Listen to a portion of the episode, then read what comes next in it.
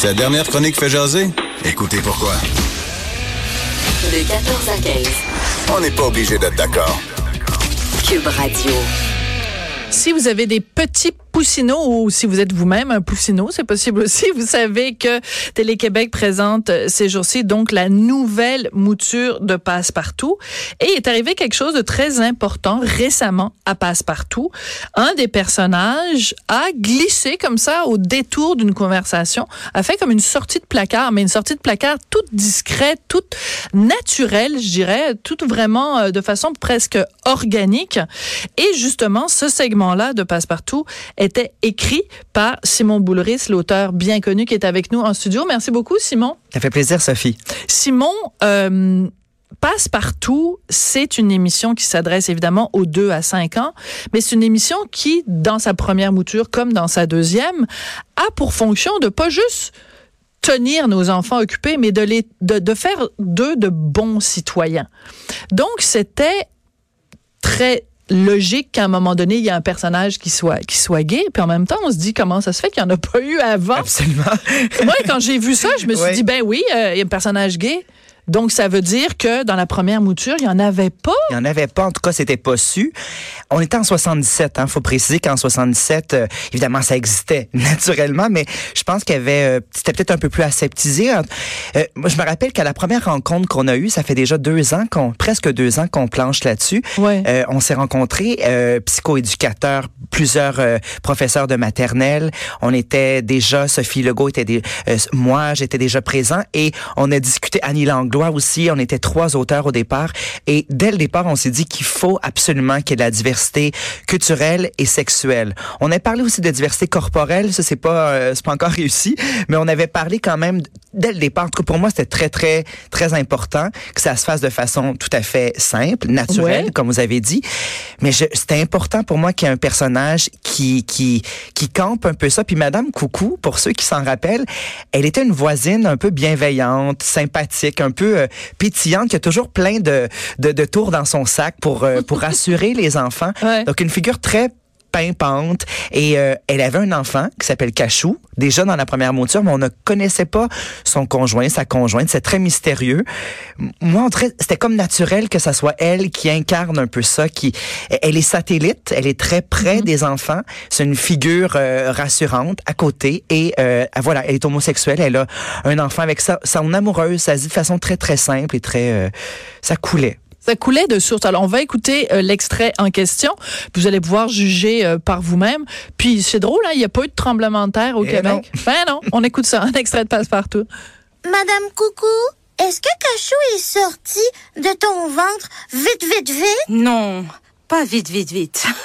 Il a pris presque toute une journée pour sortir. Une chance que Dorine, mon amoureuse, était là pour m'encourager. Dorine, c'est son papa? Non, nous sommes toutes les deux les mamans de Cachou. Ah, Écoute, mon fils est trop vieux maintenant, il a 11 ans.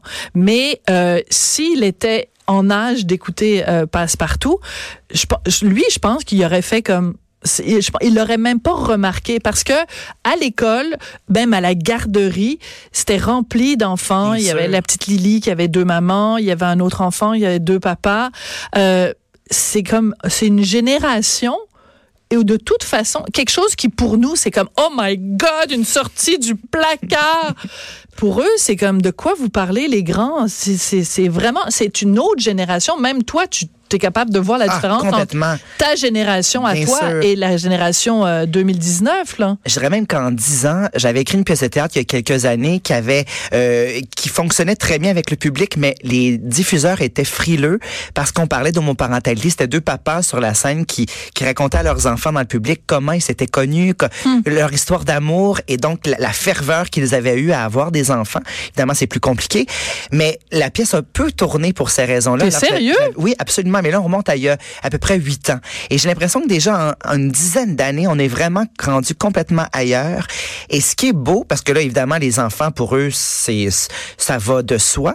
Mais euh, ce que les, les courriels que j'ai reçus et les messages euh, sur, euh, sur Facebook, beaucoup, c'est des mamans et des papas de familles homoparentales qui étaient rassurés de voir ça euh, pour leurs enfants. Ouais. Que, leur- que leurs enfants aient, puissent s'identifier. Ah, comme Cachou, j'ai deux mamans. Donc, de pouvoir se reconnaître à la télévision une, une émission qui est hyper regardée. Ben oui. C'est hyper rassurant. C'est très bon pour l'identification.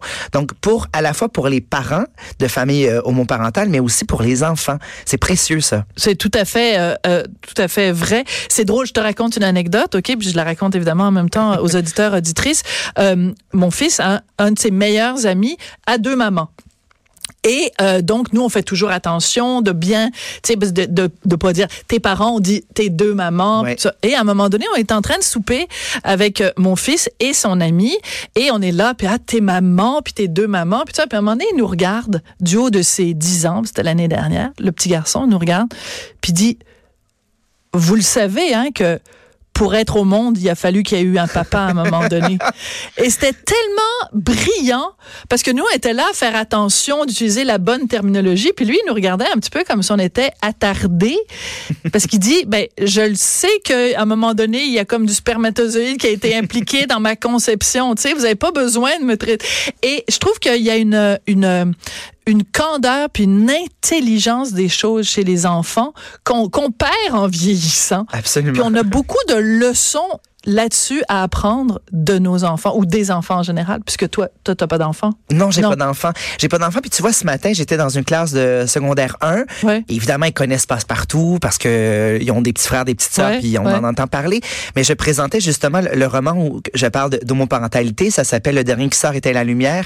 Et la plupart l'avaient lu, mais il y a certaines classes qui l'ont pas encore lu. Et quand ils l'ont pas encore lu, le sujet pour eux est, est tout à fait nouveau. Alors quand je leur présente, euh, évidemment, ils sont plus vieux, mais on parle de 12 ans.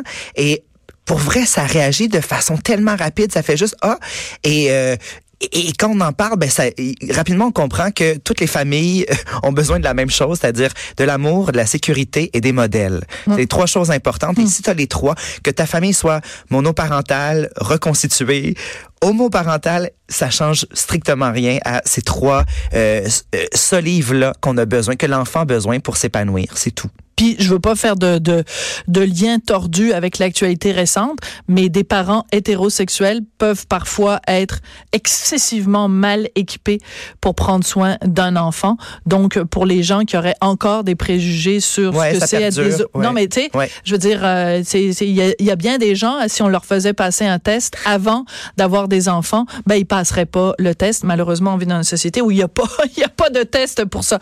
Je veux revenir quand même sur quelque chose d'assez frappant que tu dit tout à l'heure. Tu dis que pas plus tard qu'en 2011 tu fais une pièce de théâtre Ouais. qui parle d'homo- d'homoparentalité et même au Québec, qui se targue pourtant d'être une société ouverte, progressiste, euh, diversitaire et blablabli et blablabla, il y a des diffuseurs qui étaient réticents à prendre la pièce à cause du sujet. Absolument. Donc, ça veut dire, bon, je veux bien, je veux bien euh, les bémols que tu dis, c'était quand même seulement il y a huit ans, mais quand même, c'est pas le fun de se faire dire euh, ta pièce, on la prendra pas parce qu'on n'est pas à l'aise avec le sujet. Et ça a été nommé tel quel. C'était la pièce, on l'aime, on l'apprécie, on la prendrait.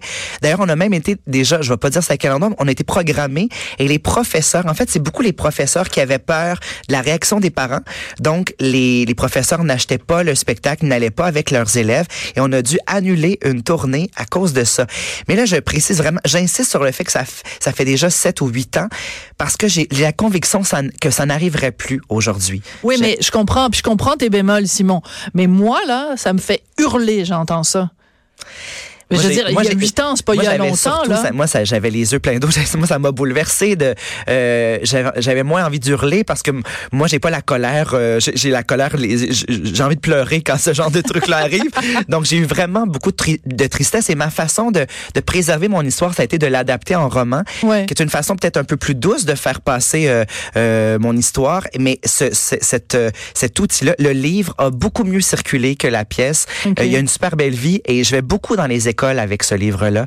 Donc euh, c'est assez. J'ai passé la semaine avec ce livre-là pendant que Madame euh, Madame Coucou faisait son son coming out entre guillemets. C'était pas vraiment un coming out, c'était juste Ouais. dit très simplement encore une fois. Donc euh, c'était une semaine euh, importante pour moi pour parler de l'homoparentalité. Je dis aux enfants, j'ai souvent on peut écrire pour réparer une déception. Alors moi je n'ai pas pu avoir d'enfants. J'aurais pu évidemment. On parlait tout à l'heure de, de je pense que les parents de familles homoparentales, les mamans et les papas, c'est tellement une immense ferveur chez chez eux. Avoir des enfants, c'est un projet de vie. Ils sont tellement désirés, ces enfants-là, qui sont souvent, les chiffres le montrent, là, ces enfants-là sont hyper épanouis parce qu'ils sont dans une famille souvent très, très saine. Il y a immensément d'amour et de modèles dans ces familles-là. Donc, euh, oui, je- je- les réactions sont très, très positives. Oui.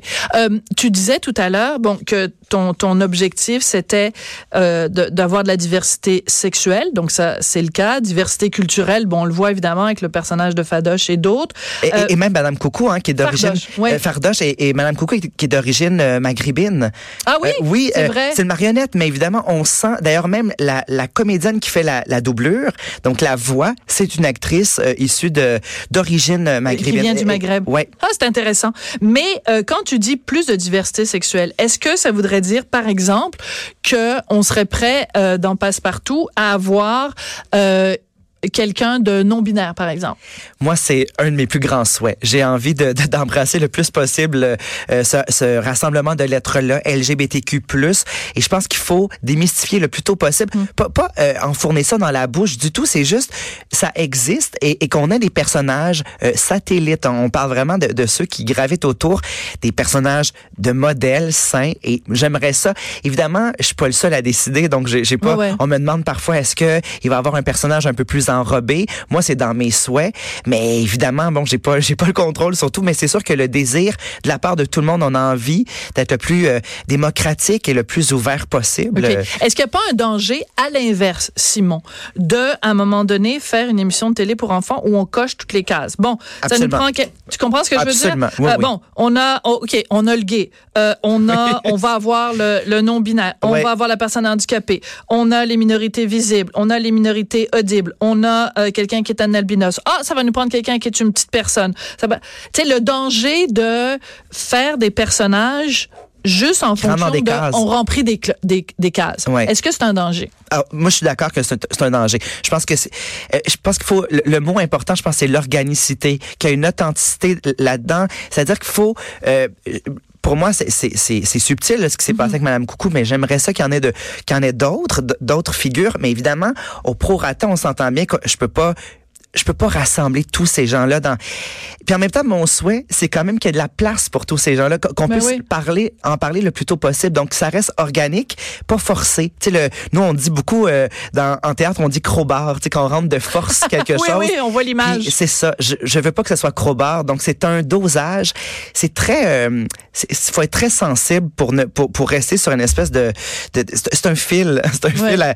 C'est, c'est dangereux. Mais en tout cas, ce que tu as fait avec Madame Coucou, c'est vraiment super. ben, je l'apprécie. tout, tout, tout naturel. Puis ça, on, on imagine en effet une conversation comme ça avec des enfants qui posent des questions et qui, qui Et- obtiennent et qui les bonnes sur autre réponses. chose, voilà. Exactement. Simon Boulris, ça a été un plaisir euh, de te parler. Simon Boulris, qui est auteur, bien sûr, mais qui est aussi un des co-auteurs donc de, de Passepartout. Merci beaucoup. C'est un plaisir. Bonne Après journée. la pause, Lise Ravary, on aime tout ça, nous, la fête des mères, Mouma.